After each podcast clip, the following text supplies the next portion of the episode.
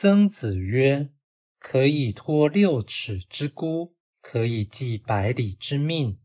临大节而不可夺也，君子人于君子人也。”曾子说：“能将幼小的孤儿托付他，能将重大的任务交付他，面对道德严峻的考验而能保持节操，这样的人是君子吗？”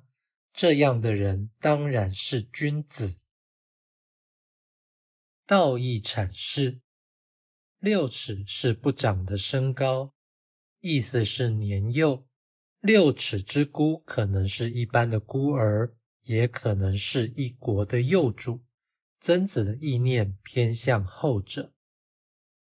百里是遥远的距离，比喻重要。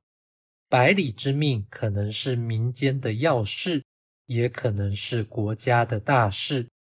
曾子的意念偏向后者。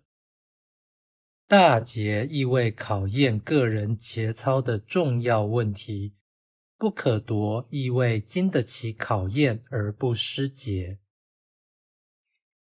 此章并无深刻的义理，而是极为普通的论点。曾子这番话其实有自诩的意思，然而其想竟是在于掌握大权。